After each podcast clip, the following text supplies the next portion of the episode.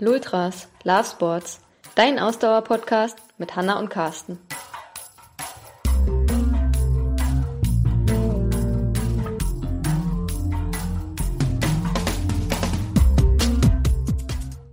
Heute Folge 80. Die Ausdauercoaches zu Gast im eigenen Podcast. Heute mit unserer Expertin Eva Helms, Sportmentaltrainerin bei Rückenwind.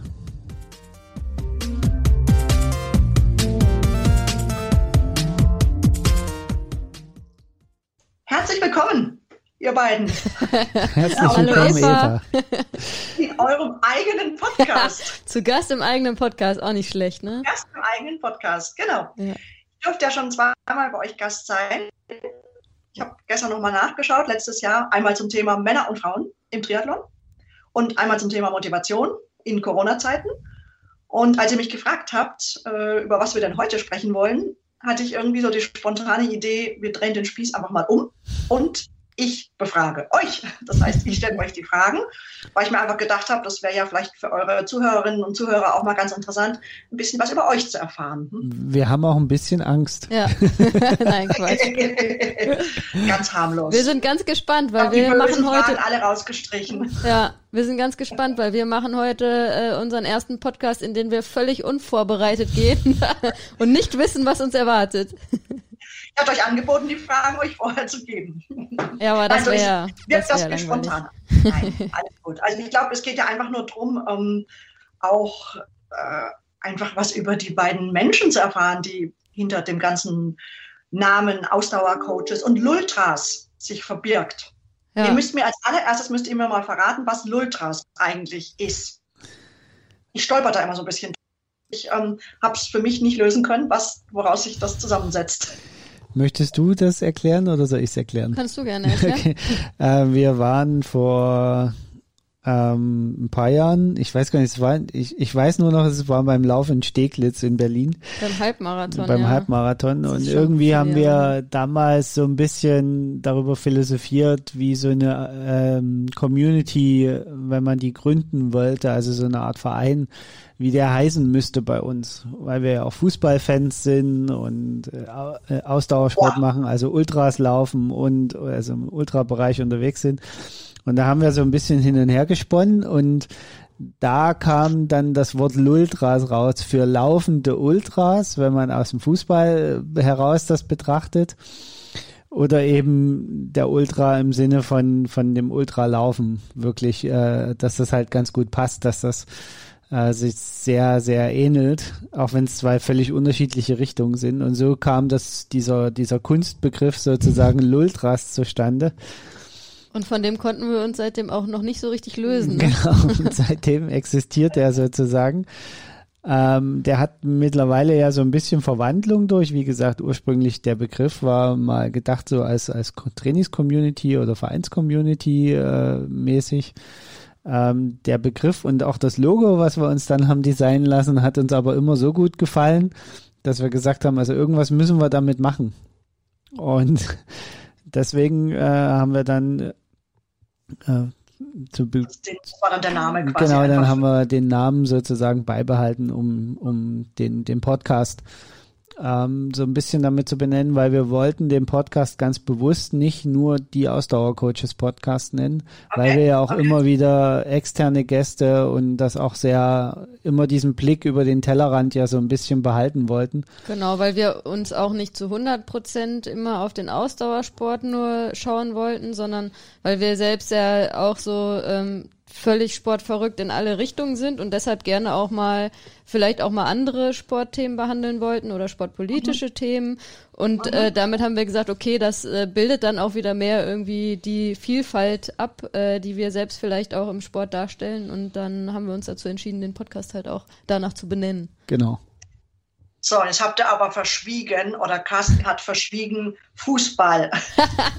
Darf die geneigte Zuhörerschaft erfahren? Jetzt, jetzt schalten erstmal alle ab. Euer Herz gehört. Ja, jetzt schalten alle Ausdauersportler, die nichts mit Fußball äh, am Hut haben, ab. Aber man muss tatsächlich vielleicht erstmal vorweg sagen, dass, ähm, dass mittlerweile wir uns vom Fußball auch so ein bisschen entfernt haben. Aber, wir- aber ja, einmal Fan, immer Fan, das, das ist glaube ich schon so. Und ähm, ja, Carsten, äh, du kannst also mal ich, beginnen. um, um das, um das äh, nochmal, äh, um das nochmal zu unterstreichen, was, wie weit wir, also ich persönlich mich vom Fußball entfernt habe. Es ist mittlerweile so, dass ich bei zwei Fußballvereinen Mitglied bin, was ja eigentlich in der Ultraszene überhaupt nicht geht. Noch dazu zwei, die sich nicht so besonders gut verstehen in ihren Fanszenen. Also ich bin mittlerweile Mitglied bei Dynamo Dresden, meinem Geburtsheimatverein sozusagen. Und ich bin mittlerweile auch Mitglied bei Fortuna Düsseldorf, weil ich dort relativ günstig und eine ziemlich coole Community von Triathleten kennengelernt habe. Ja, du Okay. bist natürlich nicht zufällig zu Fortuna Düsseldorf gekommen, sondern da ähm, Genau. komme ich dann ins Spiel. also das ist mein Fußballverein. Ach so, du bist Düsseldorf und dann, okay. Ähm, wenn jetzt in, sagen wir mal, in Zeiten außerhalb von, von Corona, seid ihr dann auch die, die zu so Spielen fahren? Am Wochenende durchaus mal? Äh, ja, Oder mehr, mehr am Radio die Ergebnisse verfolgen oder abends in der Sportschau? Hm? Ja, also früher sind wir tatsächlich regelmäßig im Stadion gewesen, aber das hat schon vor Corona tatsächlich nachgelassen. Also schon, also wie ich ja schon gesagt habe, wir haben uns schon so ein bisschen vom Fußball entfernt. Ähm, also auch schon in den letzten Jahren sind wir sind wir selten ins Stadion gegangen. Aber es gab eine Zeit, äh, wo wir wirklich beide regelmäßig ins Stadion gegangen sind. Ähm, als Kind, äh, ich erinnere mich äh, immer noch gerne daran, ähm, hatte ich mit meinen Eltern und meinem Bruder hatten wir zusammen eine Familiendauerkarte auch eine Zeit lang. Also da war ich wirklich alle zwei Wochen ähm, im Stadion. Aber wenn wir so auf die letzten fünf Jahre, würde ich mal sagen, schauen, dann kann man unsere Stadionbesuche doch an ein oder zwei Händen fürchte ich abzählen. Also das ist doch äh, sehr, sehr wenig geworden. Da sind wir tatsächlich mehr zu anderen Sportarten gegangen, weil, wie ich ja schon gesagt habe, wir äh, doch äh, sportlich sehr vielseitig interessiert sind. Also da ist es dann mehr geworden, ähm, dass wir zum, zum Beispiel hier in Berlin zum Handball viel ähm, unterwegs waren, bei den Füchsen, genau. Ähm, oder auch zum Volleyball oder Basketball, was natürlich dann auch wieder damit zu tun hat, dass wir eben in Berlin leben. Und da ähm, die beiden Fußballvereine, die es in Berlin gibt, jetzt nicht unbedingt mit denen sympathisieren. Die beiden Erstligavereine. ja, die beiden Also Erstligavereine, ja klar. Ich wollte jetzt, ich wollte jetzt gerade fragen, äh, ich bin ja auch etwas ferner vom Fußball, aber Dresden und Düsseldorf, das ist äh, zweite, oder? Nee, aktuell ist äh, Düsseldorf zweite Liga und Ja, ja. Dresden dritte Liga, wobei Ah, ja. die sehr aussichtsreich äh, Dynamo Dresden im Moment auf dem ersten Platz stehen. Die werden Okay. vermutlich äh, in die zweite Liga aufsteigen und dann haben wir seit einiger Zeit mal wieder die Situation, dass äh, unsere beiden Vereine in derselben Liga spielen, nächste Saison wahrscheinlich. Ähm, genau, aber so, ja, also waren unsere Stadionbesuche in den letzten einfach Jahren. allgemein fest, wenig. sportlich sehr vielseitig interessiert, Ja. von äh, Fußball, Ballsportarten, Handball, Volleyball. Ähm, was guckt ihr sonst an so einem Samstagabend im Winter oder Also- Nachmittag? So, Äh, Sportarten? ja, also samstags abends äh, ist tatsächlich im Winter bei uns, also neben Wintersport, der immer so irgendwie nebenbei flimmert. Aber das ist ja äh, irgendwann dann einfach äh, nur noch, weil das läuft ja eh das ganze Wochenende. äh, da könnte ich dir jetzt gar nicht sagen, dass es da so eine Lieblingssportart gibt. Aber äh, was wir halt tatsächlich im, im Winter viel gucken, ist äh, zum einen amerikanischen Basketball und äh, American Football. Die Saison geht ja immer von September bis Februar. Und ähm, es ist ja schon seit einiger Zeit so, dass einige Spiele davon auch live im deutschen Fernsehen übertragen werden. ja, ja, ja. Ähm, das ist eigentlich so in den Wintermonaten unserer, also in der Zeit, wo das stattfindet, unsere Sonntagabendbeschäftigung, ne? Ja, Also Football ja. gucken, Ich glaube, es wird in Samstag. Deutschland gerade eine Liga aufgebaut, ne? American Football. ja, Ja, ja, also die es gibt- Ich habe European, Verein gehört. European Football League wird gerade Ja, genau. aufgebaut. Also ja. es, es gibt, es gibt Oder in Deutschland, European, es, European League of Football heißt genau, es, glaube ich, ne? es gibt in Deutschland ja schon zwei Football-Ligen, also die unter dem Dach der German Football League organisiert sind, sind aber reine Genau. Amateurligen. Ähm, und die European League of Football, die gerade europäisch, gesamteuropäisch aufgebaut werden soll, die soll so ein Hybridmodell fahren aus äh, Profi und, und Amateuren am Anfang mit der Perspektive zukünftig eine reine Profiliga in Europa aufzuziehen. ja. Ähm, mal gucken, ob das was wird. Also wir gucken uns das mal an. Wir sind da relativ entspannt, was das Thema angeht.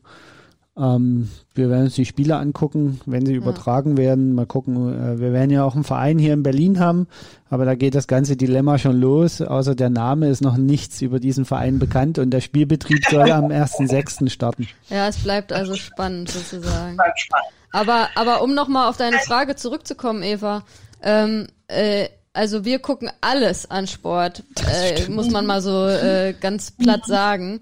Ähm, also ich bin ja auch, ich bin ja auch so ein totaler Olympia-Freak. Also ich habe auch eigentlich äh, früher ähm, hatte ich immer so die Vision, dass ich vielleicht mal irgendwann im IOC arbeite oder so ähm, und da dann alles besser mache als das, was der Altherrenverein äh, da so praktiziert.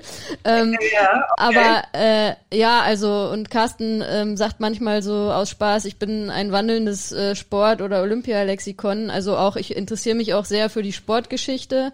Ähm, und mhm. also es gibt wirklich kaum eine Sportart, die ich mir nicht gerne angucke. Also ich mag auch also mhm. die Vielseitigkeit des Sports und als als Trainer ähm, machen wir das auch sehr gerne, wie Carsten schon am Anfang gesagt hat, dass wir so über den Tellerrand schauen und auch dann bewusst natürlich immer schauen, okay, was kann man sich eigentlich aus anderen Sportarten so ein bisschen abschauen ähm, für unser Trainerdasein.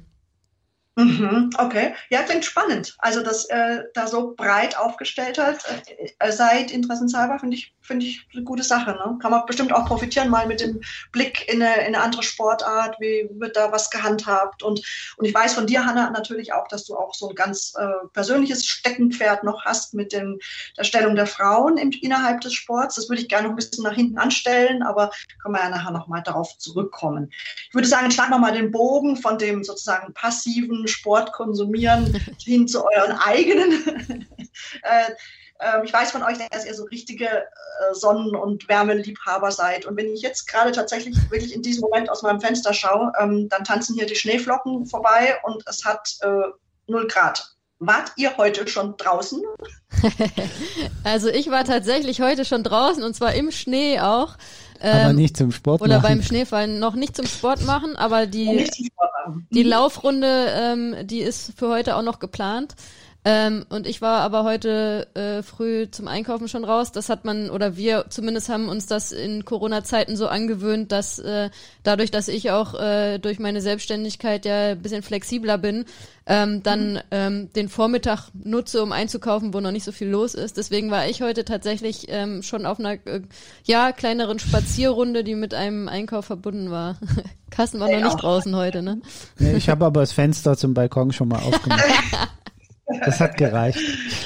Wie, wie motiviert ihr euch, wenn ihr einen Trainingsplan habt? Trainiert ihr nach Trainingsplan? Ja, selbstverständlich trainieren wir nach Trainingsplan. Das, äh, äh, dann wären wir, glaube ich, wenig authentisch, äh, selbst als Sportler, dass wir anderen Leuten Trainingspläne schreiben, aber selbst nicht nach Trainingsplan trainieren, weil wir ja durchaus auch selbst äh, schon Ambitionen auch im Sport als, als Athleten haben. Von daher, ähm, ja, wir trainieren nach Trainingsplan und ähm, der ist eigentlich auch Motivation genug, oder? Ja. Der ist, der ist Motivation für uns genug. Äh, der treibt uns raus. Der Plan. Ich ja. den Anfang nicht ja, genau, der Plan. Mhm. Also, wenn im Plan steht laufen, dann äh, steht im Plan laufen. laufen. Okay, genau. gut. Das war das. Womit belohnt ihr euch, wenn ihr wieder reinkommt ins Warme? Oh, da sind wir, äh, also ich persönlich bin, ich glaube, da sind wir tatsächlich auch ein bisschen unterschiedlich. Weil für mich, da steht im Laufen, also im Plan laufen, dann laufe ich. Ich brauche dafür keine Belohnung hinterher unbedingt. Ich mhm. bin da eher so der störrische Typ, der das einfach abarbeitet. ähm, bei Hannah ist es tatsächlich, glaube ich, so, dass sie hin und wieder dann so ein bisschen eine Belohnung braucht. Und wenn es nur ein heißer Tee ist oder äh, irgendwie eine Belohnung, die man vorher schon sich überlegt hat, oder? Echt, hätte ich jetzt gar nicht gesagt. ähm, also hätte ich jetzt nicht so gesagt. Äh, vielleicht ist das unbewusst so, aber ähm, nee, also wir machen ja den Sport auch des Sports wegen und nicht, ähm, weil wir jetzt ähm, unbedingt laufen müssen, damit wir dann danach, ähm, weiß ich nicht, eine Tafel Schokolade essen können. Ähm, von daher würde ich jetzt nicht sagen, dass das groß mit Belohnung ist. Das Einzige, äh, wo wir beim Thema passiven Sport waren, was bei uns immer so die goldene Regel ist, ist, dass wir zwar sehr viel Sport konsumieren passiv, dass aber im Zweifelsfall immer bei uns die, die Regel gilt, der eigene Sport geht vor. Also okay. das ist dann keine Ausrede, wenn irgendwas Spannendes äh, an Sport im Fernsehen läuft, dass wir dann äh, unser Training ausfallen lassen. Erst raus und dann auf die Couch. Auf genau. jeden Fall. Ja. Okay, genau. Ähm, trainiert ihr zusammen? Hm?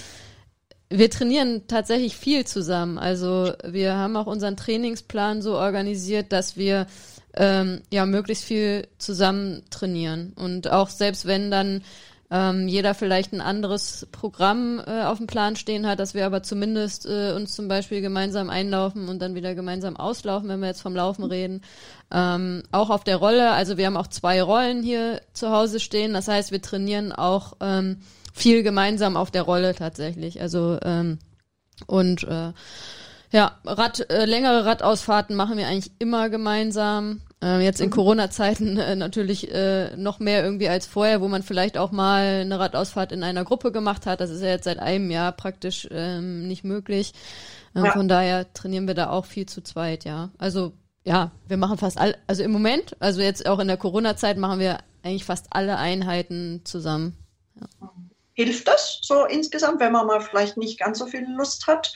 Man weiß, okay, man ist ja quasi ein bisschen verabredet. Ähm, ich habe es auf dem Plan stehen, äh, zusammen rauszugehen. Also ja, tatsächlich hilft es an, an vielen Stellen, weil wenn einer wirklich mal nicht so richtig den Arsch hochkriegt, dann kann der andere da helfen.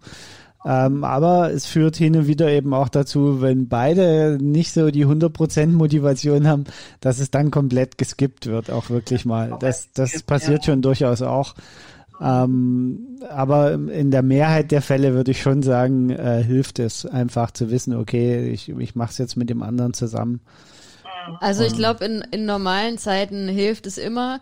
Ähm, äh, aber es kann halt auch mal sein, vielleicht äh, so, wenn wir gerade in so einer äh, Periode sind und das äh, muss man immer, finde ich, muss man auch immer hervorheben.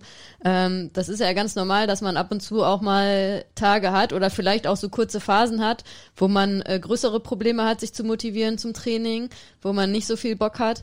Ähm, und wenn wir dann gerade beide in so einer Phase sind, dann kann es sich auch mal negativ auswirken, Ja, klar. weil man dann, ähm, weil da, man dann gerne irgendwie das annimmt, wenn der andere dann sagt, boah, ich habe heute eigentlich keine Lust oder oh Gott sei Dank, ich habe auch keine Lust. Ja, Aber wobei- das ist wirklich die Ausnahme. Und, und man muss, man muss ehrlicher halber sagen, es passiert auch tatsächlich eigentlich nur in ohnehin Erholungswochen. Also wo wir eh reduziertes Training haben okay. äh, und dass dort dann mal eine Einheit ges wirklich geskippt wird, weil beide keine Lust haben. Und ich glaube, das ist dann auch soweit okay. Also Ja, also ich würde sagen, in, in 99 Prozent der Fälle ist es positiv, dass wir zusammen trainieren und Ja. hilft. Hm. habt ihr bestimmt auch einen riesen Vorteil gegenüber vielleicht, wenn jetzt nur einer in der Familie sehr sportlich aktiv ist und der Partner oder die Partnerin gar nicht. Und da gibt es sicherlich viel mehr Abstimmungsbedarf, als ähm, wenn beide sowieso unterwegs sind in der Richtung. Hm? Das auf jeden Fall. Und auch wenn wir unterschiedliche Trainingspläne, wenn sich unsere Trainingspläne doch unterscheiden, was ja auch vorkommt, je nachdem, gerade wenn die Wettkämpfe wieder auf dem Programm stehen, ähm, wir da irgendwie unterschiedliche Highlights haben, äh, dann ist es halt auch bei uns äh, kein Problem und da muss nicht drüber diskutiert werden, wenn jetzt Carsten äh, sagt, ich muss jetzt am Wochenende ähm, fünf Stunden Rad fahren, ich bin jetzt fünf Stunden weg. Ähm, und wir sehen uns dann quasi nur äh, zu den Mahlzeiten oder so. Das ist dann auch okay, so weil das ist für uns ist das halt normal, dass wir beide den Sport so machen. Von den Wettkämpfen, genau. Was sind denn, habt, was haben denn Hanna und Carsten für Wettkämpfe geplant dieses Jahr? Diese, So, wie, wie viel sind schon verschoben worden? Weil äh, ich sehe gerade, Carsten trägt seinen Ironman äh, Kraichgau äh, Pullover. Der, Ja, aber der ist ähm, zum Glück vom ja, Jahre 2015. da haben Wettkämpfe noch stattgefunden. Früher mal. Früher mal, vor vielen, vielen Jahren. ja, Ja. aber die kurze Antwort ist, wir haben dieselben Wettkämpfe auf dem Plan stehen wie letztes Jahr. Äh, weil ja letztes Jahr quasi Das schon alles gar nicht. ähm, auf dieses Jahr, ja nicht stimmt nicht Einer, ganz. einer Nein. ist dazugekommen Ja. und dafür ist einer weggefallen. Also vielleicht, wenn wir das einzeln beantworten wollen. Ähm, aktuell, was noch nicht abgesagt ist, steht bei mir auf dem Plan. Ich glaube, der erste Wettkampf wäre der Berlin Man. Äh, das ist eine Mitteldistanz in Berlin. Ähm, Mitte, Ende August. Dann ähm, die Challenge Rot in der Staffel, die ja jetzt verschoben wurde. auf den Welchen September. Äh, laufen, also ich Laufen, ähm, habe da den Marathon geplant, genau. Ähm, du hattest das ja schon erwähnt mit dem Frauenthema, also natürlich in einer Frauenstaffel. ähm, und dann stehen wir auch noch auf der Startliste ähm, des ähm, Half Ironman in Nizza. Ähm, schön. das ist eigentlich eine ganz spannende Geschichte, weil dafür waren wir ursprünglich nicht angemeldet. Aber ähm, letztes Jahr wollten wir eigentlich beim Half Ironman in den USA in Connecticut starten. Ähm, und irgendwie ist das dann mit ähm, der der Absage so passiert oder genau, ich glaube, der findet nämlich dieses Jahr gar nicht mehr statt. Ähm, der, Den haben die dann komplett gecancelt sozusagen, das Event. Und so hatten wir die Möglichkeit, nach vielem Hin und Her, äh, viel Kommunikation mit Ironman, ähm, dass wir unseren Startplatz nicht unbedingt auf ein anderes Event in den USA äh, umschreiben mussten, sondern ähm, dann wurden uns so drei, vier Optionen für Europa gegeben. Und da so sind wir dann irgendwie in Nizza gelandet. Genau. Also genau, das habe ich jetzt vorweggenommen. Also da ist Carsten auch äh, gemeldet. Ähm, was haben wir noch auf dem Plan stehen? Das, Ja, sind, das haben wir das. also bei mir so die. Highlights, genau. Genau. Dann noch so ein, zwei kleinere Läufe oder Läufe in Berlin, wo aber auch nicht klar ist, ob die jetzt irgendwie stattfinden. Aber das sind so meine Highlights. Ähm, ja, und bei Carsten ist tatsächlich noch, steht noch ein Ironman äh, im Moment noch im Raum, wo wir aber nicht davon ausgehen, dass der jetzt bald stattfindet, ne? Genau, also ich bin noch für den Ironman Frankfurt gemeldet, der ja am 28. Juni äh, stattfinden soll.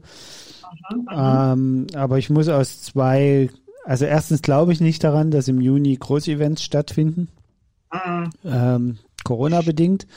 Mhm. Äh, und zweitens muss ich ganz ehrlich gestehen, so langsam fehlt mir so ein bisschen die Motivation für den Ironman dieses Jahr, für den kompletten. Also das mit dem Half Ironman, das kann ich mir alles noch vorstellen. Weil da ist die, wir waren ja jetzt auch seit Oktober nicht mehr schwimmen letzten Jahres. Ja. Da ist Ja, auch die okay. Schwimmdistanz nicht so lang und im Endeffekt jetzt mit den, Ex also wir gehören ja auch zu denen, die so ein bisschen darauf achten, okay, wie hoch ausbelasten sollte man sich unbedingt während einer Pandemie, ne? Also man muss ja auch ein bisschen daran denken, wenn ich jetzt ähm, viel hart trainiere und auch Overlimit vielleicht trainiere, also sehr an der oberen Grenze, dass ich mein Immunsystem im ersten Moment ja auch erstmal schade damit und Absolut. es angreifbar mache. Und ähm, deswegen sollte man das natürlich auch so ein bisschen berücksichtigen, dass wir jetzt nicht auf Teufel komm raus da bis zum letzten gehen, auch, auch zum Beispiel bei den Wetterlagen, die es gibt, eben dann da auch so ein bisschen auf, auf Gesundheit achtet wirklich. Und da muss okay, ich ganz ist ehrlich ein interessanter gestehen. Aspekt, ja, die Gesundheit einfach insgesamt noch. Man könnte ja auch positiv sein, ohne es erstmal zu wissen. Genau, also und, und das ist halt jetzt dann so der Punkt, wo ich sage, okay, also ich bin im Moment nicht bereit, bis zum Alleräußersten zu gehen und mich auf diesen Ironman vorzubereiten. Aber eine Ironman-Vorbereitung mit, ich sag mal, 80 Prozent wird schwierig. Mhm. Also ja, das absolut, ist- das absolut. ist halt Wie kein- geht's da euren Athleten?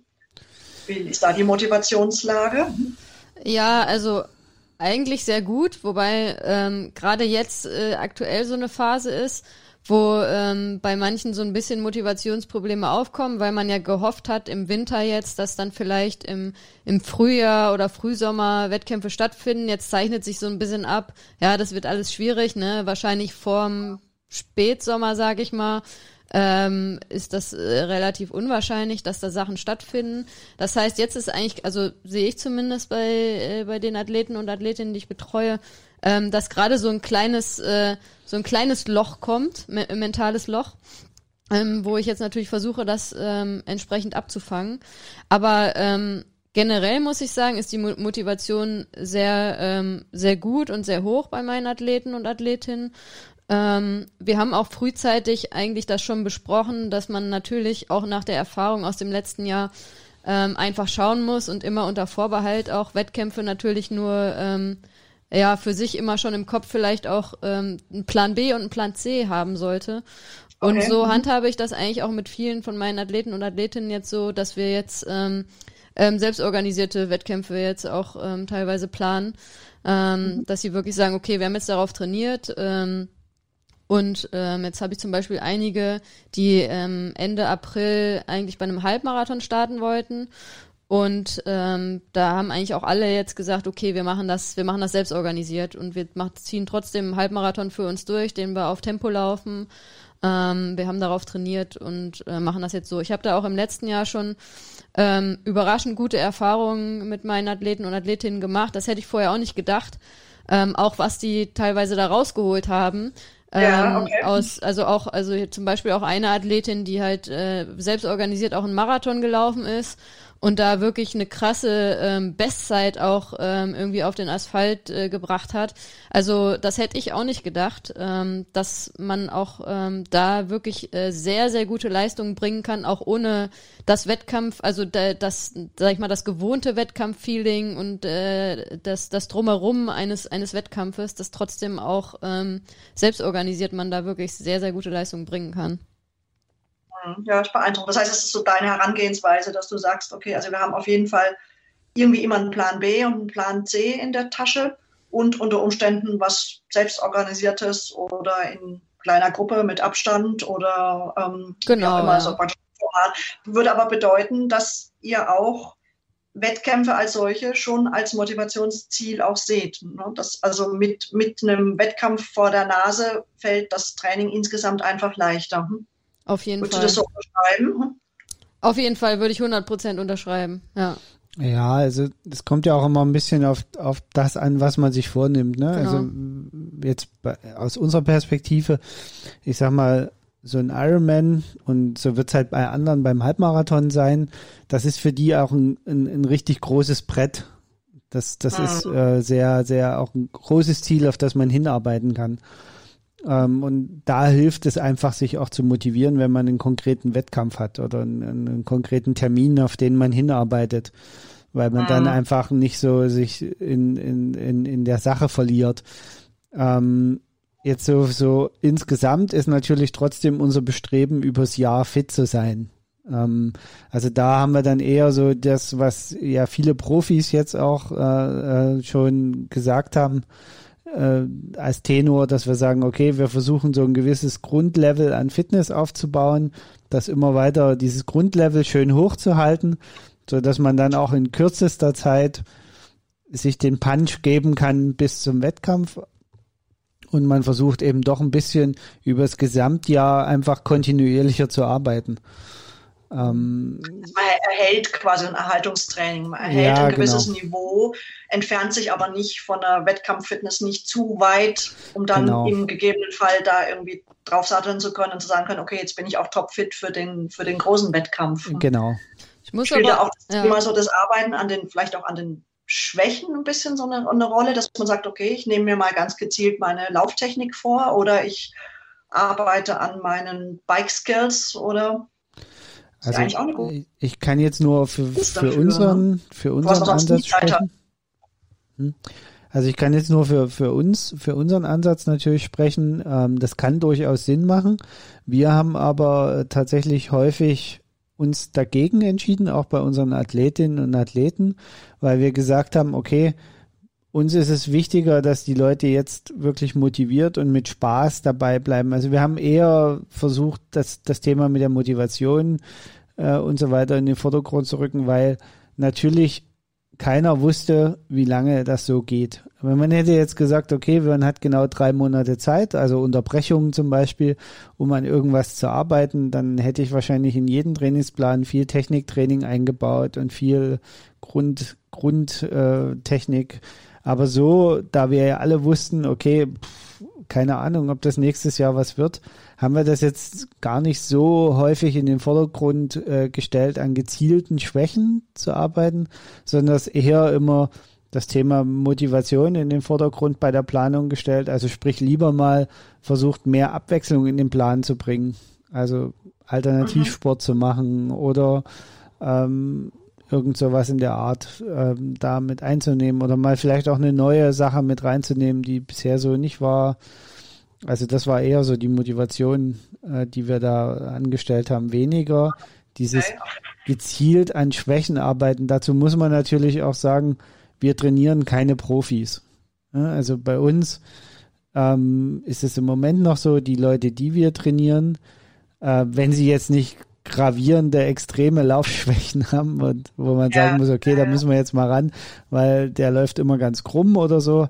Aber im Großen und Ganzen würde eine Technikumstellung A bei den Leuten viel länger dauern, wie Corona jetzt dauern wird. Also wirklich mhm. was fundamental zu verändern, dauert ja relativ lang, wenn man eh bloß zwei, drei, vielleicht vier Einheiten in der Woche hat. Äh, okay. hat. okay. Gut, also naja. eher praktisch uh, stick to the plan und uh, weitermachen. Naja, also ich, ich finde halt auch gerade bei so einer Technikumstellung ähm, finde ich es halt eigentlich extrem wichtig, dass man als, als Trainer ähm, da dabei ist, ja. Und das ist ja auch gerade das Problem, ähm, dass wir ja alle alleine trainieren müssen. Und ich kann mhm. nicht jetzt mich irgendwie mit meinen Athleten und Athletinnen immer treffen, ähm, um da auch eben das Auge drauf zu haben und, und eine mögliche Technikumstellung halt zu begleiten. Ne? Und ähm, mhm. deswegen mhm. ähm, würde ich auch eher sagen, dass das in der jetzigen Situation gar nicht immer so ähm, der optimale Weg ist. Bei manchen Leuten natürlich also, kann Wie gesagt, ich, ich, ich glaube, für Amateure ist es nicht der richtige Weg, ja. jetzt groß an Technik zu schrauben. Ähm, es sei denn, wie gesagt, man hat fundamentale äh, Defizite, die man äh, jetzt auch, auch relativ kurzfristig beheben kann. Ne? Mhm, also da, okay. es gibt ja manchmal so Sachen, äh, wo man sagt, okay, wenn der, wenn, wenn der jetzt mal drei Monate da bestimmte Übungen macht, dann, dann wird das schon schnell besser. Da kann man auch kurzfristige Veränderungen herbeiführen. Aber im Allgemeinen ist es so, dass gerade im Amateurbereich die Leute ja für eine Technikumstellung relativ lange brauchen. Und das muss man dann einfach sagen, da ist halt im Moment meiner Meinung nach nicht mehr oder weniger Zeit wie äh, sonst auch. Also okay. wenn die ja. Leute das natürlich wollen, dann ist doch gut. Hm. Ja. Mhm. Also wenn die Leute das natürlich wollen, dann bietet sich das an. Es je, dann hat es sich angeboten, das in die Zeit zu legen, weil man da wirklich mal konzentriert über mehrere Monate dran arbeiten konnte. Wenn die Leute das gezielt eine, eine Veränderung herbeiführen wollen. Aber okay. jetzt so von uns aus gesteuert, nur damit man halt, äh, ich sag mal, vom Fersenläufer zum Mittelfuß- oder Vorderfußläufer wird oder irgend sowas oder den Kniehub verbessern, da ist es dann halt genauso, wie Hanna ja auch gesagt hat. Also das muss man begleiten, das muss man dabei sein, da muss man auch immer wieder korrigierend natürlich eingreifen, gerade wenn es um Technikveränderungen geht.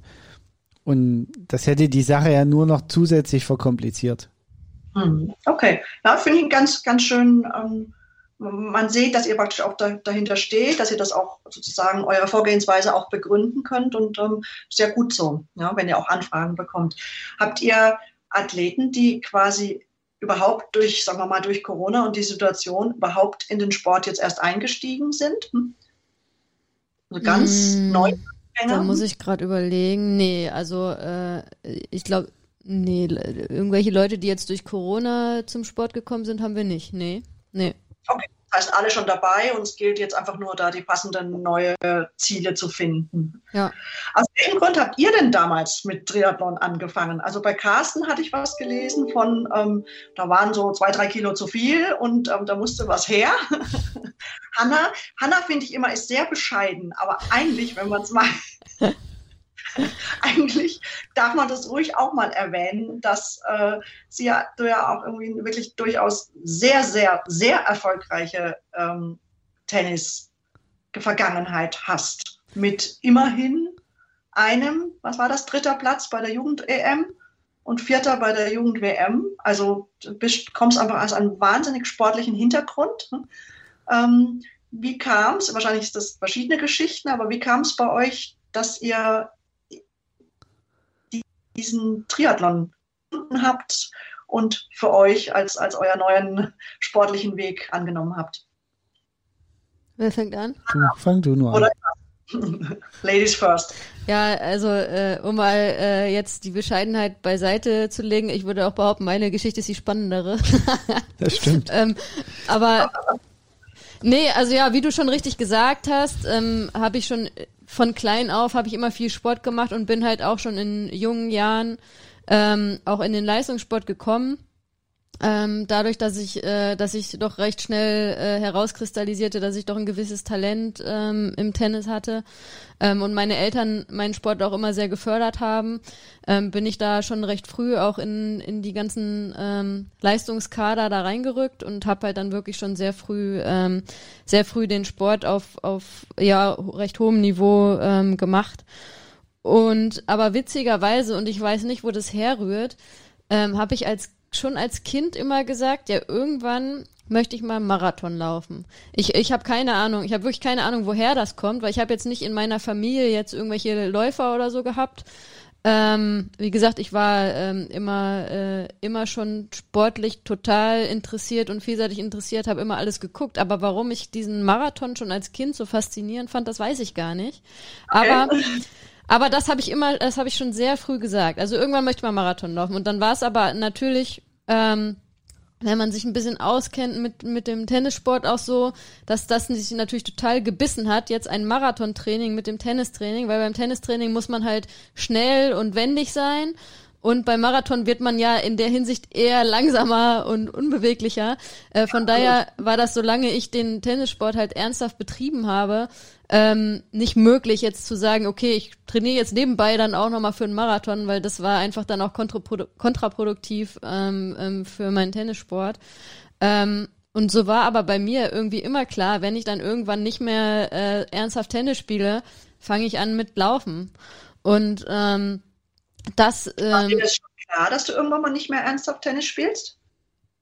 Ja, also äh, ja, klar, weil ja auch die Zeit ähm, irgendwie als Profisportler und ich habe ja auch zwei Jahre wirklich ähm, professionell Tennis gespielt dann, ähm, ja, da auch begrenzt ist und man irgendwann weiß, okay, dann ist irgendwann die Karriere vorbei, dann kann man zwar noch weiter den Sport betreiben, aber dann ist vielleicht auch Zeit zu sagen, ähm, ich mache jetzt mal, ähm, widme mich mal anderen sportlichen Träumen. Und deswegen war mir klar, dass irgendwann der Zeitpunkt vielleicht kommt, wo ich dann sage, ähm, ich mache jetzt mal was anderes. Ähm, und das war dann auch ein ziemlich krasser Schnitt. Also ich sage ja immer, äh, ich habe äh, irgendwie zwei sportliche, zwei Sportlerleben. Ich bin jetzt in meinem zweiten Sportlerleben angekommen. Mein erstes Sportlerleben war das als äh, Tennisspielerin.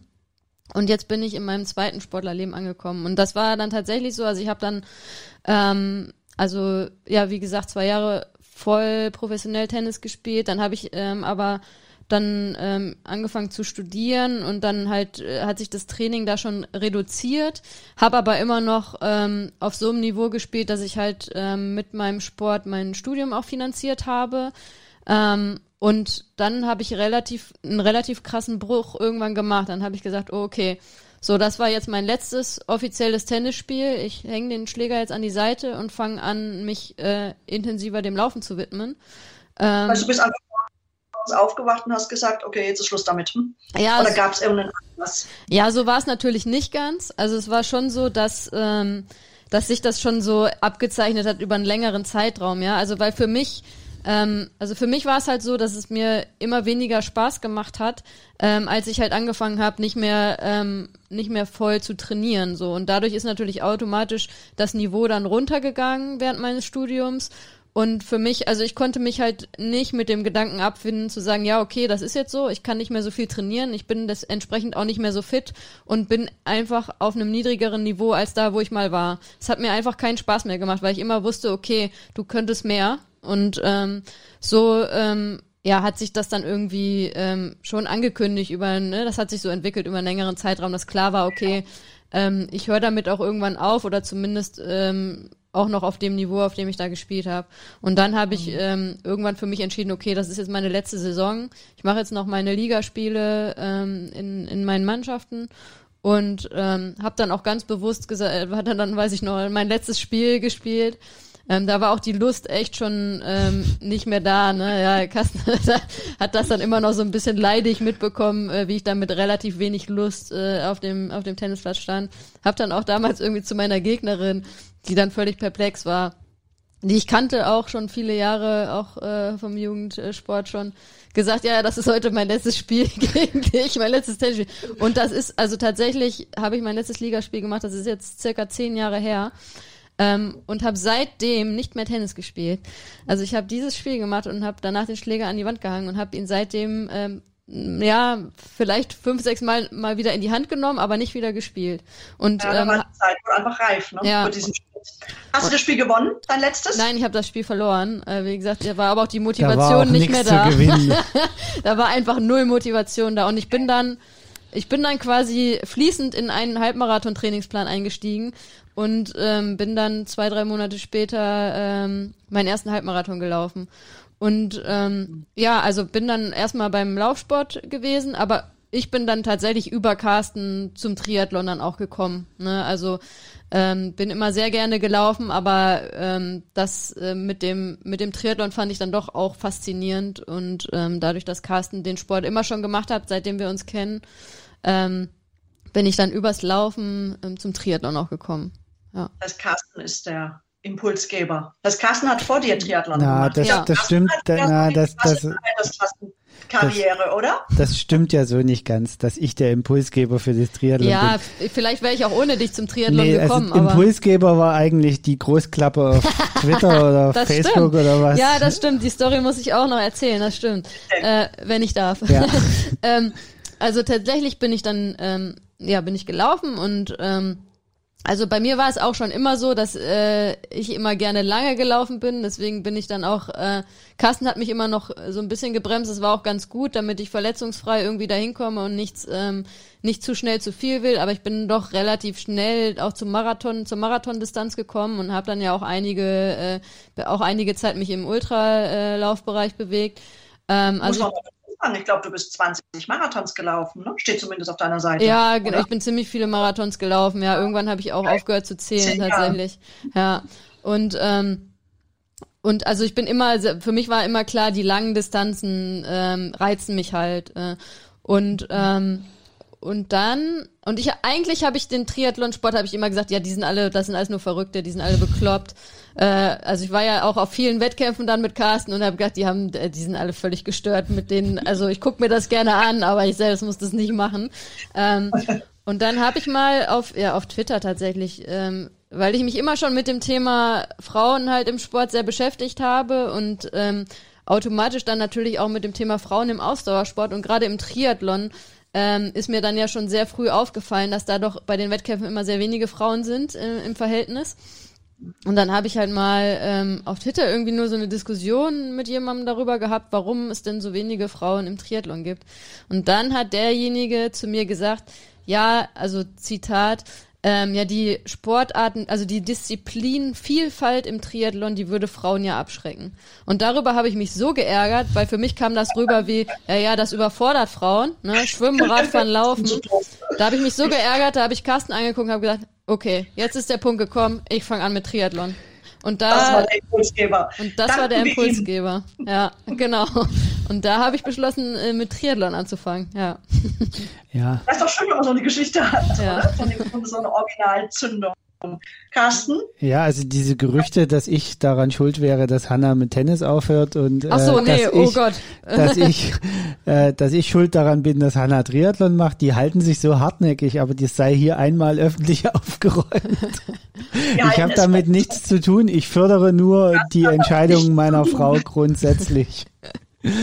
Wenn die sich was in den Kopf gesetzt hat, dann unterstütze ich sie nach bestem Wissen und Gewissen. Ähm, natürlich. Ja, bei mir war es tatsächlich ziemlich unspektakulär mit dem Triathlon Beginn. Also ich habe, wie du es vorhin so nett gesagt hast, ein paar Kilo zu viel gehabt. Allerdings habe ich da noch nicht an Triathlon gedacht, sondern ich habe dann einfach nur angefangen, extrem viel Sport zu machen, alles Mögliche. Also Laufen, Radfahren, Schwimmen gehen, Beachvolleyball spielen, Volleyball spielen. Ähm, und bin dann aber umgezogen nach Bremen. Also ich habe in Stuttgart zu dem Zeitpunkt gewohnt und bin dann nach Bremen umgezogen und hielt es für eine tolle Idee, in Bremen mir einen Triathlonverein zu suchen, weil drei Sportarten in einer, das war aus Kostengründen sehr spannend. und äh, bin dadurch so ein bisschen in diese Triathlon-Welt erstmal reingestolpert. Da hatte ich aber selbst auch noch gar nicht den Gedanken an Wettkämpfe, muss ich gestehen, sondern mir ging es erstmal nur um das viele Sport machen. Und darüber ich, dann wahrscheinlich auch äh, Gleichgesinnte kennenzulernen. Genau, also ne? Leute kennenzulernen, wenn man in eine neue Stadt kommt. Ich war ja da ja auch schon über 30, da ist das ja nicht mehr so wie beim Studium, dass man sich abends auf ein Bierchen trifft, sondern ich war ja da schon voll berufstätig und da war der Sport einfach eine ziemlich gute Variante, um viele, möglichst viele Leute kennenzulernen. Und in meinem Kopf hatte sich so festgesetzt, hey, wenn du drei Sportarten machst, lernst du aus drei Sportarten die Leute kennen. Das ist eine total tolle. Idee. Und Toll. ja, dann bin ich reingestolpert in diesen Verein. Und dann hieß es plötzlich, ja, wir treten in der Verbandsliga an mit unserem Team. Ich so, ja, Verbandsliga, ne? Ja, was ist denn so Verbandsliga, ne? Ja, wir machen das jetzt alle nicht so hyperernst, aber wir müssen halt immer fünf Leute pro, ähm, äh, pro Wettkampf sozusagen an den Start bringen, damit gewertet wird der Verein. Also immer mitfahren immer zu allen Wettkämpfen mitfahren. Und da habe ich gesagt, naja gut, fahre ich halt mit. Ne? Dann musste ich mir erstmal ein Rennrad kaufen, weil davor hatte ich nur so ein Trekkingrad, weil ich wollte ja eigentlich gar nicht so richtig das. Ich war da ja so ein bisschen, naja, und dann bin ich irgendwie, habe ich dann plötzlich Verbandswettkämpfe mitgemacht und plötzlich war ich mittendrin. Ich, als wie bist du aus dem Wasser gekommen? Ach, ich war damals schon äh, schon immer im hinteren Mittelfeld. Also ich bin bin irgendwie das ich, ich war noch nie der Letzte bei irgendwas, aber war jetzt auch noch nie so eine Riesensportskanone, dass ich irgendwo mal ganz vorne gelandet wäre. Und mir war auch von Anfang an klar, dass ich dort ähm, erstmal nicht so viel reisen werde, dass, dass ich da jetzt äh, zu der neue aufstrebende Vereinsstar werde. Also das war mir durchaus bewusst, aber es hat einfach Spaß gemacht. Und im Endeffekt hat es dem Team geholfen, weil durch mich äh, häufig erst die Wertung überhaupt zustande gekommen ist, weil ich tatsächlich der vierte oder fünfte war und da hat es überhaupt keinen interessiert, wie gut oder schlecht ich war, weil der Verein ist dadurch einfach vierter oder fünfter geworden in der Verbandsliste, weil viel mehr haben es nicht geschafft, überhaupt eine ganze Mannschaft aufzustellen. Ja, okay. okay. Da müssen, glaube ich, auch immer nur drei ins Ziel kommen, oder? Ja, also, aber es, genau. Sowas, ja, ja. Mhm, okay. Genau, und, und so bin ich äh, ehrlich gesagt zum, zum Triathlon gekommen. Natürlich am Anfang auch eher Kurzdistanz und, und olympische Distanz, was ja bei diesen Verbandsrennen ist. Und dann irgendwann 2015. ja. ja, das ist dein Pullover. Das genau. ist der erste Mitteldistanz gewesen. Ne? Äh, genau. Habe ich dann äh, mich mal an den längeren Sachen probiert, weil ich bin ja eh vom Typ her einer, der äh, eher ausdauernd äh, Dinge tun kann und gar nicht so diese Spritzigkeit, die man im, im im Kurzdistanz-Triathlon braucht, das ist ja so überhaupt nicht meins. Also da sind wir uns sehr ähnlich. Lostoben wie so ein Geistesgestörter ist so gar nicht meins. Und ich brauche da eher so ein bisschen Ruhe und Zeit. Und da ist natürlich so eine Mitteldistanz oder dann später auch die Langdistanz, wo es eigentlich überhaupt keinen interessiert, ob man in der Wechselzone jetzt zwei oder vier Minuten braucht. Ähm, das ist natürlich dann viel, viel besser geeignet. Ja, schön. Okay. Was ist eure schönste schönste Triathlon-Erinnerung? Boah, ich glaube, also ich, äh, ich würde das jetzt mal äh, vorpreschen und sagen, dass das dieselbe ist. Ähm, tatsächlich ähm, ist meine schönste Triathlon-Erinnerung nicht von einem Wettkampf, den ich selber gemacht habe, sondern von äh, Carstens äh, Langdistanz in Rot ähm, 2018. Ja. ja. Ähm, mhm. Das, äh, obwohl es mir da ganz, ganz schlecht ging eigentlich zu dem Zeitpunkt, das ist auch äh, noch eine ganz, äh, ja, ob man das witzig nennen soll, weiß ich nicht. Aber ich bin tatsächlich kurz ähm, vor Rot, ähm, vor Carstens Langdistanz, bin ich beim Traillaufen auf einer Naturtreppe gestürzt und habe mir ähm, mein Steißbein gebrochen, ähm, was eine sehr schmerzhafte Angelegenheit ist. Ähm, also kann ich nicht empfehlen, das nachzumachen. Ähm, aber ich wollte trotzdem unbedingt natürlich dabei sein bei Carstens Start. Ist auch seine erste Langdistanz gewesen in Rot. Und ähm, habe dann, ja, also mit wirklich ähm, großen Schmerzen und am Ende auch auf der Uhr 30 Kilometer ähm, zu Fuß, die ich zurückgelegt habe an dem Tage, ähm, ah, ja da, ähm, das begleitet und da mitgefiebert. Und ähm, ja, wir haben das, glaube ich, schon äh, diverse Male in unserem Podcast ähm, erwähnt, dass äh, die Challenge Rote ein, äh, ein absolutes Ausnahmeevent ist, was einfach ganz, ganz toll ist, das mitzuerleben und da mitzufiebern und Carsten glücklich ins Ziel laufen zu sehen. Äh, das war definitiv mein Triathlon-Highlight bisher in meinem Leben. Und natürlich ähm, ähm, habe ich ja schon erwähnt, ich äh, eher auf den längeren Distanzen mich wohlfühle, ähm, soll das auch meine erste Langdistanz in, in Rot stattfinden. Also das ist auch eins meiner, äh, meiner Ziele. Ah, haben wir ja schon ein Ziel. ja. Schön, okay. Mhm. Nach, der, nach der Staffel dann, der ganze. Ja, also tatsächlich würde ich das gerne nächstes Jahr äh, machen, ja. Ja. Musst du hinfahren dieses Jahr und dich anmelden. Bist ja aber bist ja vor Ort, dann kannst du dich gleich anmelden. Ja, also tatsächlich ähm, hat ja die Challenge Rot letztes Jahr schon mit der Absage so eine Aktion gemacht, dass man spenden konnte und dann dafür irgendwie zwei garantierte Starts ähm, für die nächsten zehn Jahre oder so bekommt und da haben wir mitgemacht. Das heißt, ich sollte eigentlich relativ safe auch sein, für nächstes Jahr einen Startplatz zu bekommen. Außerdem haben wir bis jetzt immer einen Startplatz gekriegt, weil wir einen wollten. Und das war aber tatsächlich letztes Jahr auch schon mein Ziel. Ähm, äh, oder oder mein Ziel, also das äh, hat, hat, hatte ich mir schon letztes Jahr vorgenommen, als wir eigentlich letztes Jahr schon in der Staffel starten wollten, ähm, dann auch da zu bleiben und dann da den Klassiker zu machen, mich dann anzustellen äh, montags. Also okay. äh, ja, aber ja, ob wir das jetzt dieses Jahr machen, man weiß ja auch nicht, ob es stattfinden wird im September, keine Ahnung. Aber Fakt ist, ähm, ich habe mir das schon so vorgenommen, nächstes Jahr meine erste Langdistanz in Rot zu machen, wenn alles gut läuft. Wow. Startet ihr dann gemeinsam oder supportet Carsten dann dich? Ich glaube, Carsten supportet dann ja, mich. Ja, also ne? wir haben vor einiger Zeit mal entschieden, dass wir gerade bei solchen langen Hauptevents versuchen, getrennt zu starten damit der eine den anderen wirklich supporten kann. Ja, also bei ähm, den ganz krassen Highlights, die wir uns genau. irgendwie setzen, dass wir sagen, okay, da macht dann immer nur einer mit und der andere kann dann äh, kann dann entsprechend unterstützen und supporten. Ähm, das auch da, also das ist uns immer wichtig, auch für uns, also das muss, muss ich auch bei meinen Athleten und Athletinnen immer betonen, dass man ähm, dass man auch ähm, das so ein bisschen zelebrieren sollte, wenn man so für sich krasse Wettkämpfe macht, krasse Sachen macht und das geht dann auch besser, wenn das nur einer von uns macht und der andere das dann äh, entsprechend würdig begleitet.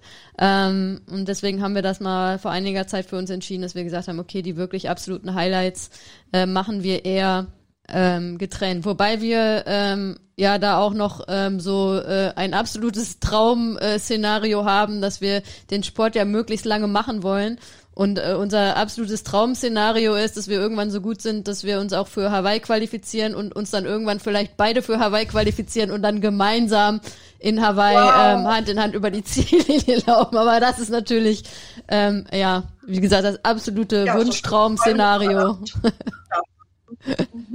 Ja, ja, schön. Also ich finde auch, ähm, gerade bei den Langdistanzen ist doch, ähm, das wird vielleicht manchmal ein bisschen unterschätzt, wie wichtig das ist, dass da jemand an der Strecke ist. Und man weiß, da steht er wieder und da läuft er mir zu und, und man hat vielleicht vorher auch besprochen, was da äh, gesagt wird oder wie man sich unterstützen kann. Ich glaube schon, dass das äh, echt wichtig ist. Jetzt ist aber, bleibt immer noch, also wir sehen, ihr seid da super aktiv, ihr habt große Ziele, ihr, ihr trainiert strukturiert, ihr trainiert auch eure Athleten strukturiert. Um nochmal einen Schritt zurückzugehen, ähm, wie, wie kommt man dazu, von aus der eigenen Aktivität eine Trainertätigkeit zu machen und zu sagen, okay, wir wollen andere Menschen auf ihrem Weg begleiten, unterstützen. Wie ist die Idee geboren worden? Soll ich darauf? Fang du mal an, ja. Also bei mir ist die Idee schon äh, äh, ganz schön alt sogar. Also ich bin ja schon seit über 20 Jahren Trainer. Ich habe äh, meinen ersten Trainerschein mit 17 gemacht, äh, 18, knapp 18. Also ähm, seit 25 Jahren. oh, jetzt rechnen alle. Über 20 Jahre habe ich gesagt, das hätte doch nur wirklich gereicht. ähm, nein, also ich habe, ähm, also ich während meines Studiums war es so, dass, dass mein Bruder irgendwann nach Hause kam und sagte, ja, unsere Trainingsgruppe wird aufgelöst, weil unser Trainer, der schafft das zeitlich nicht mehr und äh, wir haben keinen neuen Trainer gefunden und deswegen müssen wir aufgelöst werden. Da habe ich gesagt, okay, also bis ihr einen neuen Trainer gefunden habt, betreue ich euch so lange, nur damit die Gruppe nicht auseinanderfällt. So. Welche Sportart war das? Das war Leichtathletik, hat er gemacht. Leichtathletik. Genau. Okay. Und dann bin ich da hinten, habe mich da vorgestellt, habe gesagt, hier, ich würde das übernehmen, bis, bis ihr jemanden gefunden habt. Studium, das passt soweit. Also die zwei Stunden oder vier Stunden die Woche, die kriege ich schon irgendwie da mit unter. Das kriege ich zeitlich alles organisiert. Ja, so ein halbes Jahr später kam dann der Verein auf mich zu, ob ich nicht meinen Trainerschein machen möchte weil äh, okay. ich würde das ja ganz gut machen mit den Kindern. Es hat mir auch echt von Anfang an Spaß gemacht, die Kinder da zu betreuen, aber ich konnte es halt nicht, ich, ich hatte halt keine Verantwortung zu dem Zeitpunkt, ne? weil Ich war halt nur Betreuer sozusagen für die Zeit dann nach den Vorgaben trainiert oder musste mich dann auch erstmal einlesen, wie macht man ordentlich Weitsprung, wie trainiert man Sprint, wie trainiert man Hürden, wie weit müssen diese Hürden auseinanderstehen bei Kindern, wie hoch müssen die sein. Das musste ich mir erstmal alles irgendwo anlesen. Und das fanden die ganz cool, dass ich das auch alles gemacht habe und äh, mich da immer wieder da reingefuchst habe. Und dann eben die, die Kids da betreut habe und haben mir halt angeboten, dann sozusagen die Verbandstrainer-Ausbildung äh, da für mich zu finanzieren. Und ich müsste halt nur die Zeit aufwenden und äh, eben, das waren ja dann so ein paar Wochenendkurse, die man da machen muss. Das ist jetzt kein so mega Aufwand, um so einen C-Trainerschein in der Leichtathletik zu kriegen. Das waren dann irgendwie so drei Wochenenden, glaube ich, äh, wo man in die Sportschule musste und dann nochmal ein, eine Woche Abendkurs, ähm, wo es so, so, so um so rechtliche Grundlagen für Trainer ging. Das war eigentlich die ganze Ausbildung. Und ähm, das habe ich dann gemacht und habe dann auch äh, habe dann über fünf Jahre da die Kids trainiert und bin dann allerdings natürlich auch irgendwann musste ich dann mal anfangen mit Arbeiten und Geld verdienen und habe mir einen Beruf gesucht, der überhaupt nicht so trainerkompatibel ist, also so Kindertrainer-kompatibel. Ich habe äh, als Berater angefangen zu arbeiten, musste viel reisen, hatte überhaupt keine festen Arbeitszeiten mehr, habe vorwiegend auch abends sehr lang arbeiten müssen. Also ich konnte eigentlich gar nicht mehr auf dem Platz stehen, bin dann auch umgezogen, bin also woanders hingezogen, von Dresden weggezogen. Und so ist das erstmal zum Erliegen gekommen. Mhm. Meine Trainertätigkeit, die lag dann quasi zehn Jahre lang brach.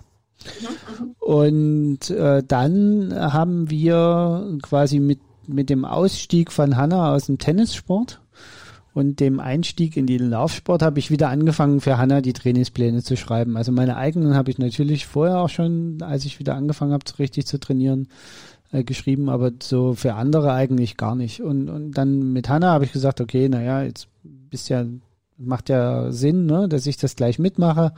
Und ich hatte da auch schon im Ausdauersport so viel Wissen aufgebaut, ähm, so viele Bücher gelesen und ausprobiert, auch an mir selber ausprobiert, so dass ich gesagt habe, okay, du musst ja jetzt nicht jeden dapsigen Fehler nochmal machen. Da kann ich das auch so ein bisschen für dich mitplanen. Auch gerade so was Belastungssteuerung anging, weil Hanna eben, wie gesagt, sonst die, die Gefahr einfach da war, dass Hanna ein bisschen arg schnell auf die ganz langen Bretter geht und dann die, die Verletzungsgefahr einfach ein bisschen höher ist. Und 2015, 2016 kamen Bekannte von uns auf uns zu, ob wir sie dabei unterstützen können, Marathon zu laufen. Und irgendwie hatte sich das so ergeben, dass wir plötzlich drei Sportler betreut haben auf ihrem Weg zum Marathon. Okay. Ähm, ja, so innerhalb einer Saison, also so auch, auch völlig unentgeltlich, also einfach nur aus Lust an der Freude. Und das Ende von dieser Vorbereitung war A, dass sie total erfolgreich ihren Marathon gefinisht haben, alle drei. Und äh, B, wir gemerkt haben, okay, das macht uns einfach so viel Spaß wieder. Also mir, ich, bei mir hatte das so quasi das Reaktive. Also ich habe mich dann wieder an die Zeit von früher erinnert, wie viel Spaß mir das auch mit den Kindern gemacht hat. Und bei ja. Hannah war es ja nur so die erste Trainingserfahrung äh, so richtig bewusste Trainingserfahrung ähm, und die hat dann auch gemerkt, okay, das, das ist unser Ding. Also das wollen wir auch so ein Stück weit und so haben wir dann 2017, als sich's ergeben hat, gesagt, okay, jetzt, jetzt machen wir mal Nägel mit Köpfen und zumindestens einer von uns und macht das hauptberuflich. Ja, also ich kann vielleicht bei mir noch dazu sagen, dass ähm, für mich das auch immer schon sehr spannend war, weil ich kannte halt immer, ich hatte halt immer so diese krasse Athletenperspektive, halt schon von meinem damaligen Sport, ähm, vom, vom Tennis ähm, und habe halt für mich halt auch relativ schnell gemerkt, ähm, okay, also klar, ähm, Laufen und dann Triathlon ähm, sind zwar zwei komplett andere Sportarten als jetzt Tennis, aber ähm, aber trotzdem gibt's so was, was äh, halt einen guten Trainer oder eine gute Trainerin ausmacht, was jetzt erstmal überhaupt nichts mit, äh, mit dem, mit, mit dem, sag ich mal, dem, dem spezifischen Fachwissens des Sports zu tun hat. Aber äh, da ist irgendwie so was Übergreifendes, was irgendwie wichtig ist. Ähm, im, beim Trainer-Dasein. Und ähm, ich habe viele Erfahrungen gemacht, ob im Tennis oder auch leider auch im Ausdauersport. Es gibt äh, viele Trainer, die ein gutes Wissen haben, die aber trotzdem super schlechte Trainer sind. Ähm, und da habe ich relativ schnell gemerkt, dass ich da, glaube ich, die richtigen Antennen für habe. Und das ist ähm, zumindest auch das Feedback, was ich von meinen Athleten und Athletinnen immer bekomme. Ähm, so im, im, ähm, im richtigen Umgang mit meinen Sportlern und Sportlerinnen, ähm, was glaube ich, was glaube ich super, super wichtig ist. Und ähm, bei uns liegt ja auch der Fokus auf der individuellen Betreuung von, äh, von unseren Athleten und Athletinnen. Das ist mir auch ganz, ganz wichtig. Ähm, und da halt richtig auf die Leute einzugehen. Also das, das fachliche Wissen ist natürlich erstmal die Basis, die man braucht. Aber dann halt ähm, so auch dieses persönliche Coaching, ähm, so kann man es, glaube ich, auch allgemein nennen, was ja auch mittlerweile viel ähm, allgemein verwendet wird. Ähm, nicht nur, wenn es um Sport geht, sondern auch um andere Beratungen, die eins zu eins stattfindet. Ähm, das habe ich halt also für mich früh gemerkt, dass das sehr, sehr wichtig ist. Und ich kannte immer die Athletenperspektive und wusste immer für mich, was ist für mich als Athletin irgendwie wichtig. Ähm, und das ähm, fand ich äh, dann schon früh spannend, auch dann selber von der anderen Seite halt so umzusetzen, wie ich mir das immer gewünscht habe als Athletin. Und ähm, Ansatz, ne, zu sagen, ich mache etwas so, wie ich mir das selber gewünscht hätte. Genau, und wie gesagt, ich habe das halt auch bei vielen gesehen, die das meiner Meinung nach sehr, sehr falsch machen. Und ähm, das ist, glaube ich, bei uns auch ähm, die, die spannende und interessante Mischung. Carsten ist jemand, der, äh, der sehr krass äh, wissenschaftsfokussiert ist und sehr viele Informationen aufsaugt und da sehr viel liest. Ich mache das auch und äh, für mich ist das auch total wichtig, aber bei mir ist halt auch eben dieses ähm, dieses äh, Beratungsding halt super super wichtig und das die Mensch der, der menschliche Aspekt, die Kommunikation mit meinen Athleten und Athletinnen ähm, ist äh, für mich halt auch was, was ganz, ganz oben ähm, auf der Prioritätenliste steht. Und das war für mich eigentlich immer so dieser ähm, spannende Aspekt am, am Coaching.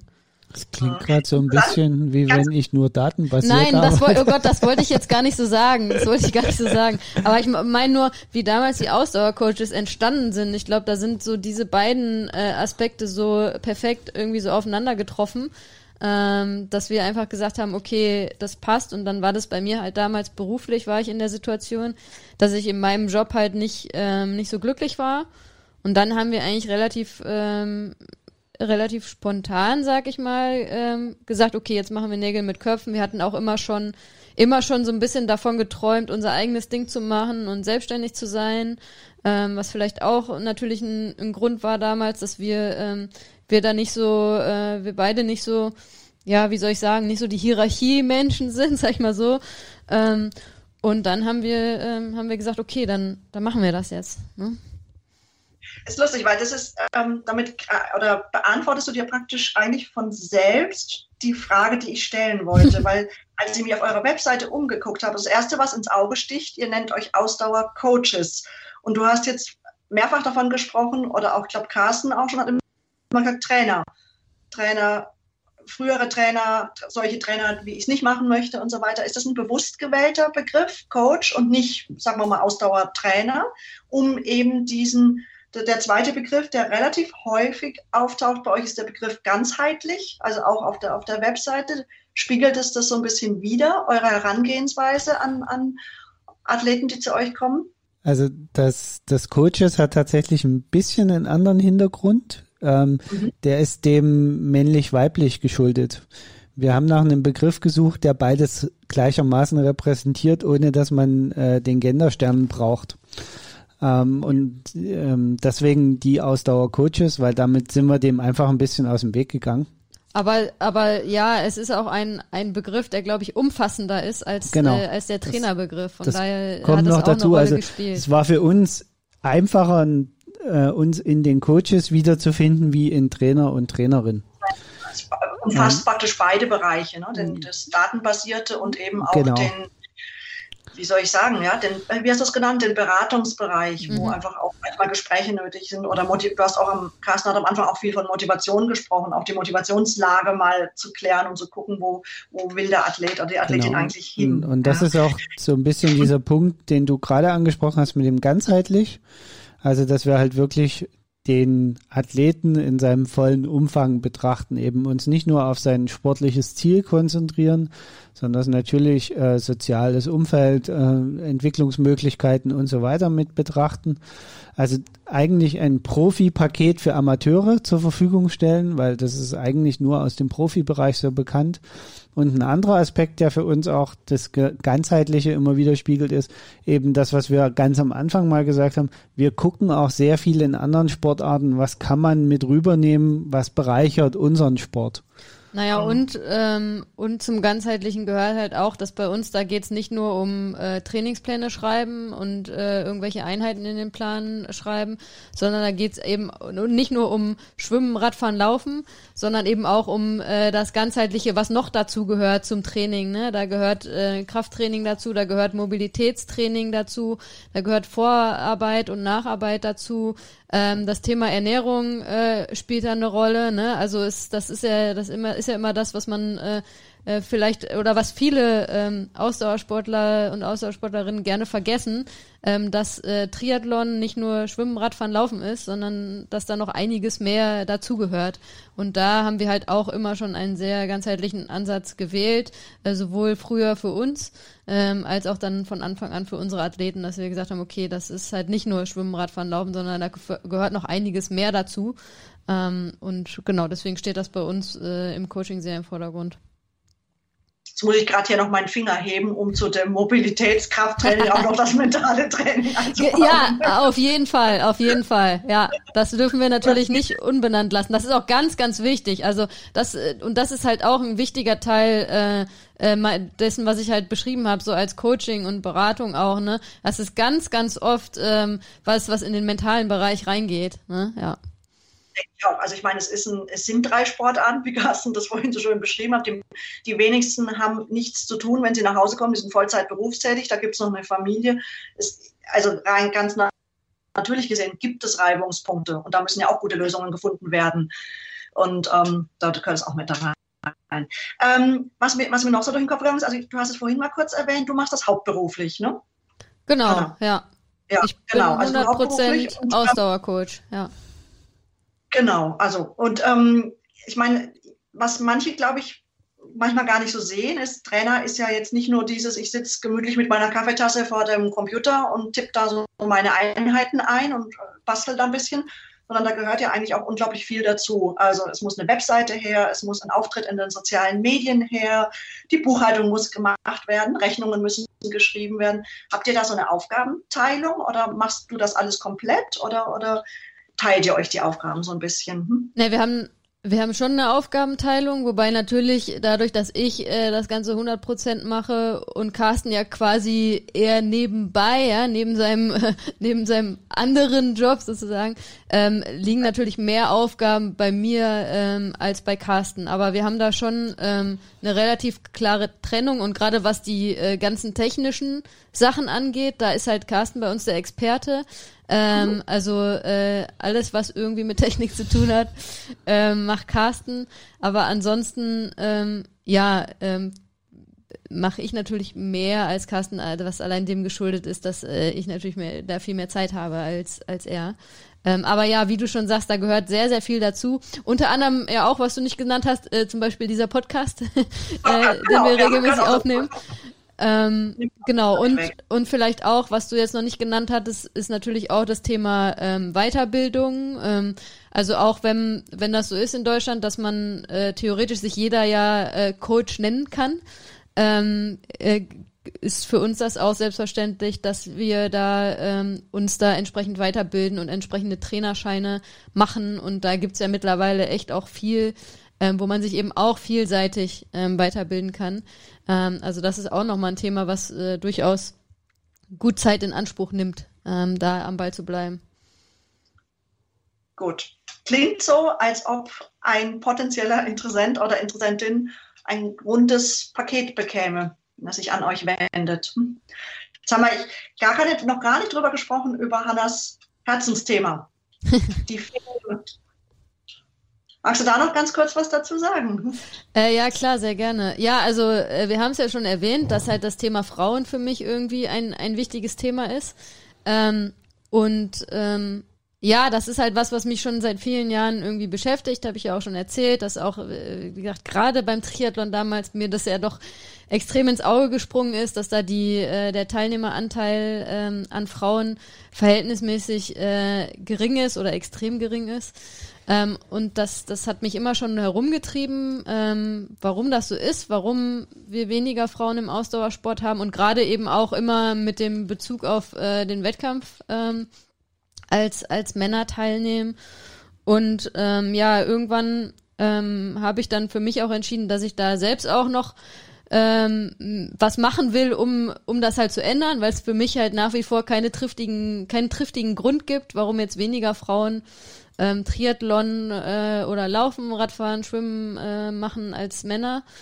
Und ähm, hab dann ähm, ja geschaut, also habe verschiedene kleine Projekte auch schon gemacht in dem Bereich ähm, und ja jetzt seit seit diesem Jahr habe ich halt mit äh, einer äh, Freundin die ähm, Feen gegründet. Äh, Feen äh, F-E-E-N steht für äh, Female, also F-E Endurance E-N.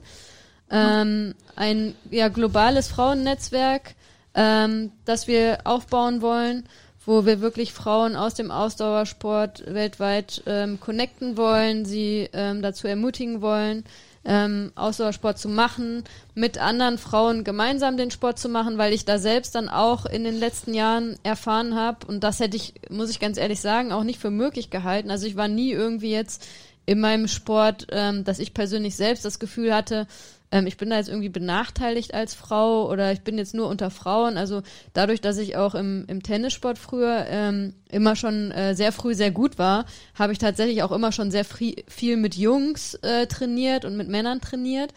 Ähm, und ähm, war also eigentlich nie so in dieser Situation für mich, ja, ich bin jetzt irgendwie so in einem reinen Mädchenteam oder in, äh, mach nur Sport mit anderen Frauen, und jetzt betreue ich aber mittlerweile auch schon seit so zwei, drei Jahren äh, eine Frauenlaufgruppe hier in Berlin auch und habe da ganz, ganz tolle Erfahrungen gemacht. Also das, ähm, ich möchte das auch nicht mehr missen, dieses äh, Training unter Frauen.